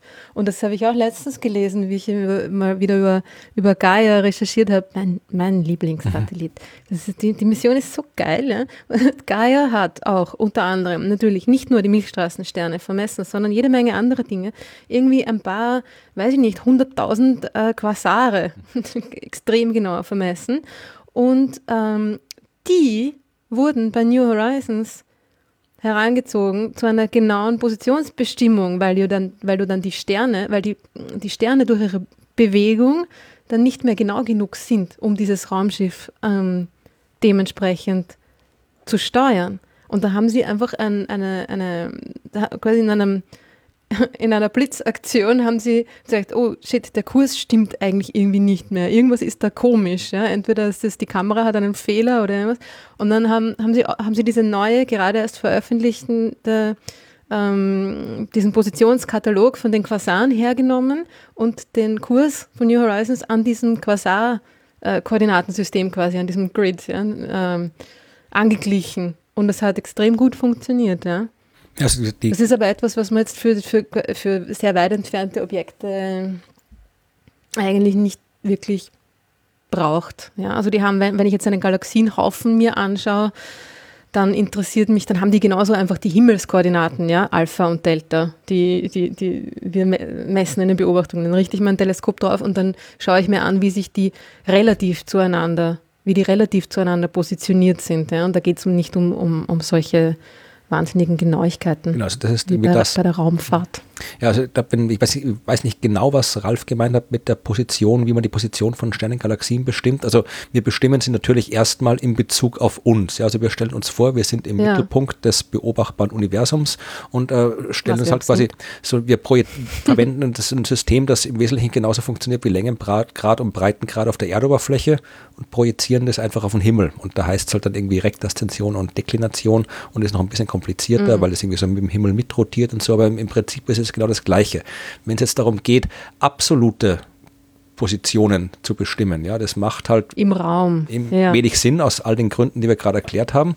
Und wenn es um mhm. Raumschiffe geht, dann braucht man halt irgendwie etwas, was sich in Bezug auf das Raumschiff nicht zu bewegen scheint. Und das war dann eben das, was du erzählt hast, eben die Quasare, ja. also die Zentren, die hellen Zentren weit entfernter Galaxien, die aus Sicht der, des, des fliegenden Raumschiffs im Sonnensystems sich halt nicht zu bewegen scheinen und die man deswegen da so als, als Referenzpunkt nehmen kann. So ist es. Gut, dann machen wir zum Schluss noch ein paar schnelle, kurze Fragen. Und äh, ja, die kann man das wirklich. hat schon das letzte Mal so gut funktioniert. Nein, äh, ich glaube, die kann man wirklich, wir haben ja schon, wir sind ja schon eine Zeit lang unterwegs hier mit der Folge, äh, die können wir, glaube ich, wirklich kurz mm. beantworten. Also äh, Dirk wollte noch wissen, was ist außerhalb des Universums? Also das haben wir im Prinzip vorher schon äh, beantwortet. Also bezieht sich auch auf den, den nächsten Punkt, was Leon wissen wollte. Gibt es mehrere Universen und was halten Sie von der Theorie der Paralleluniversen? Ja, also äh, wenn es Paralleluniversen gibt, dann wäre halt äh, außerhalb des Universums der Raum, in dem die anderen Universen drin sitzen. Aber auch das ist was, ja, da kann man nicht wirklich was drüber sagen. Also äh, die Sache mit den Paralleluniversen würde viel zu weit führen, um die jetzt äh, in, in hier kurz zu beantworten. Da kann man vielleicht irgendwie, wenn Bedarf ist, mal äh, in einer anderen Folge ausführlicher drüber reden. Aber es gibt halt in, in den letzten... Wir können ja mal eine Folge mit wirren Theorien machen. Ähm, ist das nicht jede Folge? Aber... nee, aber ja, da, da gibt es auch genug Material, da hast du recht, ja. Aber vielleicht nur wirklich kurz, also diese Geschichte mit dem Multiversum, Paralleluniversum, das ist halt was, was so in den letzten Jahrzehnten, sagen wir mal so in der modernen äh, Naturwissenschaft aufgetaucht ist, aus verschiedenen Ecken gekommen ist, die eben alle sagen, dass unser Universum eben vielleicht doch nicht alles ist, also das von dem Bedachten, dass äh, es alles ist, doch nicht alles ist. Also so, dass man eben festgestellt hat, dass es vielleicht mehr als nur die drei Raum- und die eine Zeitdimension gibt und dass unser äh, 3 plus 1 dimensionales Universum eingebettet in einen höheren dimensionalen Raum ist, in dem sich andere äh, vierdimensionale Universen bewegen, die halt dann quasi ja, kollidieren, interagieren, was auch immer können. Das stammt so aus der, aus der modernen äh, Quantenmechanik, also aus der, beziehungsweise aus der Stringtheorie eigentlich genauer, also der hypothetischen Weiterentwicklung der Teilchenphysik. Äh, es gibt die Geschichte, also aus der Quantenmechanik kommt diese Geschichte mit der vielen Welteninterpretation, also dass quasi mhm. unterschiedliche, weil man ja in der Quantenmechanik nicht exakt angeben kann, wie jetzt ein Teilchen quasi ist, sondern du kannst quasi nur so eine Wellenfunktion, eine Wahrscheinlichkeitsverteilung angeben und wenn du das irgendwie halt mathematisch buchstäblich interpretierst, dann schaut es halt aus mathematisch wie ein Haufen äh, überlagerter Universen, in denen alle das Teilchen sich leicht unterschiedlich verhält. Und wenn du halt genau hinschaust, dann suchst du halt quasi ein Universum aus und die anderen, die gibt es aber halt trotzdem noch. Äh, wirklich, ich, ich, verlinke was, wo ich das mal genauer aufgeschrieben habe. Und dann gibt es halt noch die aus der Inflationstheorie kannst du auch äh, theoretisch ableiten, dass es mehrere Universen gibt, wenn du dir vorstellst, dass halt diese, diese Inflation nicht ein Ding war, sondern dass sich quasi irgendein hochdimensionales Universum plötzlich wahnsinnig schnell äh, per Inflation aufgepustet hat und diese Inflation halt nur in einem Eckchen davon ähm, aufgehört hat und aber überall sonst weitergegangen ist und dann hört es irgendwo anders auf und so und so sind halt in diesem gewaltigen inflationären Universum, Multiversum kleine so äh, nicht mehr expandierende Universen entstanden. Also es gibt jede Menge äh, Hypothesen aus vielen verschiedenen Richtungen, die alle auf die eine oder andere Art ein Multiversum postulieren. Äh, was man davon hält oder was ich jetzt davon halte, du kannst gleich sagen, was du davon hältst, aber ich äh, finde das alles interessant, aber es sind halt alles Hypothesen, die rein im Wesentlichen aus der Mathematik geboren sind und für die es absolut keinen Anhaltspunkt aus der Beobachtung gibt und für die es auch so gut wie keine äh, potenziellen Beobachtungen gibt. Also nicht nur, dass man nichts beobachtet hat, was diese Paralleluniversen, Multiversumshypothesen stützt, man hat auch so gut wie keine Idee, was für Beobachtungen man überhaupt anstellen könnte, um das zu stützen. Also insofern finde ich es interessant, aber mehr würde ich, Bedeutung würde ich dem vorerst nicht beimessen, weil man halt wirklich nichts drüber sagen kann. Das halte ich davon. Ja, total. Also was, das ist halt leider so, was man irgendwie nicht beobachten kann. Ähm, ja. Kann man natürlich spekulieren, soll man auch spekulieren? Ist ja ist wahnsinnig interessant. Äh, ja, ich habe da jetzt auch keine, keine, keine starke Meinung dazu in Wirklichkeit. Also ja, warum auch? Aber finde diese ganzen ähm, potenziellen wirre Theorien, habe ich es vorhin genannt, äh, teilweise auch gar nicht so wirr, also oft schon. Äh, das finde ich, auch, find ich auch sehr interessant und vielleicht macht man da ja halt einfach mal irgendwie auch mehr dazu.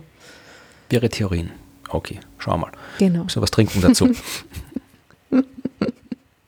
Es wird lustig, zu Silvester vielleicht. Ist, äh, die Folge wird am 29. Dezember ausgestrahlt. Ah, okay. Das ist ein bisschen stimmt, knapp. Stimmt, Bisschen knapp.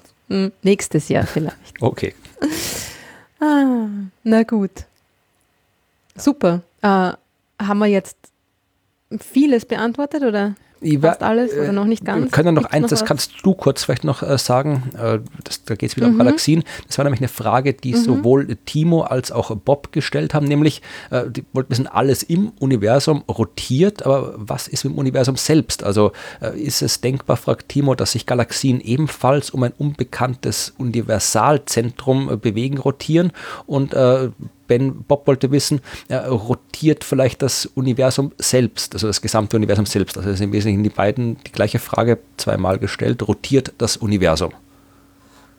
Okay. Naja, also bei dem, bei all dem, was wir bis jetzt über das Universum da von uns gegeben haben, ähm, würde das Konzept der Rotation des gesamten Universums natürlich äh, eigentlich keinen Sinn ergeben. Ne? Also es ist so, dass die, also die größeren Strukturen im Universum haben schon auch eine Bewegung. Es ist aber meistens keine Rotation. Also die, irgendwie die, die großen Galaxienhaufen und so weiter, die haben meistens eher eine, eine ja, chaotischere, ungeordnetere Art, sich zu bewegen. Da fliegen die Galaxien, da fliegen alle Galaxien auf ihrer, auf ihrer eigenen Bahn, auf ihrer eigenen anders ausgerichteten Bahn durch die Gegend und das meiste bewegt sich dann auf das Zentrum der Masse irgendwie zu oder drumherum, aber eben aus unterschiedlichen Richtungen, oben, unten, quer äh, dazu. Das heißt, äh, eine, eine Gesamtrotation, soweit mir das bekannt ist, gibt es nicht. Oder liege ich da falsch? Äh, Ja, da, ich, da frag, ich weiß weniger als du darüber, weil du beschäftigst dich mit den großen Trümmern im Universum. Aber ich weiß, nur, dass ich mal, ich habe eine, äh, mal eine Arbeit gelesen, das ist schon eine Zeit lang her, das war 2012. Da hat man untersucht, äh, wie rum sich Spiralgalaxien drehen, weil die können sich ja im Wesentlichen halt, äh, ja, halt äh, linksrum oder rechtsrum, vereinfacht gesagt, oder halt im Uhrzeigersinn gegen den Uhrzeigersinn äh, einspiralisiert sein. Und äh, prinzipiell würde man denken, dass es da jetzt halt irgendwie, dass das Universum da keine Vorliebe hat, ob die jetzt linksrum oder sich rechtsrum drehen. Und äh, hat dann auch untersucht, das war eben auch, auch mit so, so Citizen Science Projekten, glaube ich, einfach mal jede Menge Bilder von Galaxien angeguckt, um zu schauen, ja, äh, sind die tatsächlich die, die Drehsinne gleich verteilt. Und zumindest in dem Datensatz von damals hat man einen leichten Überschuss äh, von Galaxien gefunden, die sich gegen den Uhrzeigersinn drehen und weiß nicht wirklich, warum das so ist. Also, Aber was bedeutet Uhrzeigersinn in dem Zusammenhang? Naja. Weil wenn ich nach links schaue und nach rechts schaue, ist ja der Uhrzeigersinn dann dementsprechend genau die andere Richtung. ja, es war vielleicht falsch, aber du, du, kann, wenn man das, so- du kannst quasi eine Spirale, äh, die kann, kann quasi in die eine Richtung spiralisieren äh, und in die andere, also diese Händigkeit, glaube ich, heißt es ähm, physikalisch. Also, aber äh, es gibt auf jeden Fall, du kannst eine Spirale auf zwei fundamentale äh, Arten, unterschiedliche Arten sich einspiralisieren lassen. Und die kriegst du dann irgendwie auch nicht, nicht, nicht ineinander. Ah, du meinst, ob sie mit, den, mit der Orientierung oder mit der, wie auch immer, wenn man sagen, die Richtung der Spiralarme rotiert oder dagegen? Nee, es ging in dem Fall ging es nicht um die Bewegung, sondern wirklich nur um, um, den, um den Anblick. Ja? Also du kannst, also wie, wie die Spirale quasi jetzt wirklich, äh, wie die Spirale spiralt. Ob sie sich quasi mit den Enden der Arme nach vorne oder nach hinten bewegt, ne? Leading oder Trailing nennt man das. So vermu das? vermutlich. Also ich glaube, es hat, es hat wirklich nur was mit nicht, nichts mit der Bewegung, also nicht mit der Rotation der Galaxie selbst zu tun, weil die kann man ja nicht so einfach messen, sondern wirklich nur, wenn du hast, das geht um das Bilder von Galaxien. Ja, du schaust mhm. Galaxienbilder an und einmal ist die mhm. Spirale mhm. quasi, wenn ich jetzt quasi ansetze, das ist eine Spirale, dann kann ich die einmal quasi im Uhrzeigersinn zeichnen, die Spirale.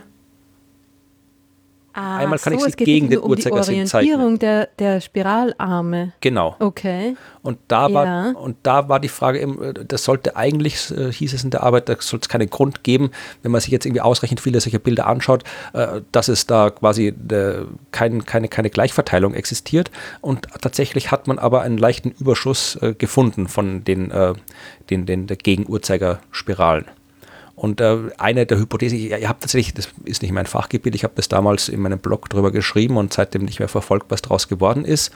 Ähm, ich habe, ich schaue, ich, schau, ich habe gerade geschrieben, äh, man hat hier, glaube ich, zwölf äh, 12.000 Galaxien, 15.000 äh, untersucht und ich habe geschrieben, äh, das sind zu wenig verglichen mit der Gesamtzahl, die es gibt. Man wird mindestens ein paar Millionen Galaxien untersuchen müssen, um eine wirklich verlässliche Statistik zu bekommen.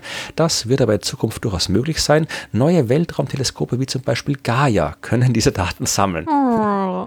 Also vermutlich wird irgendwo wird irgendwer irgendwo dran sitzen und die Gaia-Daten dementsprechend auswerten. Aber eine der, der Hypothesen war eben, dass tatsächlich, wenn das Universum quasi als Gesamtes irgendwie einen Drehsinn hat, dann könnte sich der eben auch auf die Galaxien irgendwie auf übertragen und dann kriegst du halt einen Überschuss an Galaxien, die sich in eine bestimmte Richtung drehen. Das war da die, die Idee hinter dem. Aber meines Wissens nach gibt es da noch keine neuen und verlässlichen Daten dazu. Also insofern müssen wir auch diese Frage, okay. rotiert das Universum Na, mit? Dem, davon habe ich auch irgendwie noch nie gehört. Von mir ist jetzt auch gar nicht klar, wie der wie die Orientierung der, der Spiralarme in einer Galaxie mit der Rotation Vielleicht äh, war das, das eigentlich alles Quatsch. Universum, also das war ein Paper. Es ist in äh, es ist es ist in Physics Letters B veröffentlicht, also tatsächlich ein, ein begutachtetes Journal. Und der Typ, äh, der es ja. veröffentlicht hat, war jemand von Lawrence Technological University in Michigan. Ja, also es ist zumindest irgendwie, waren jetzt keine komplett irgendwie Alright. Leute. Aber Numpties, okay. wir wissen es ja, nicht, ja, ob das Universum sein. rotiert. Wir wissen es nicht. Aber was cool wäre, hm. das ist etwas, äh, vielleicht mal kurz, um den Leuten nochmal hier etwas Wirres vorzusetzen, bevor wir die, die Folge beenden.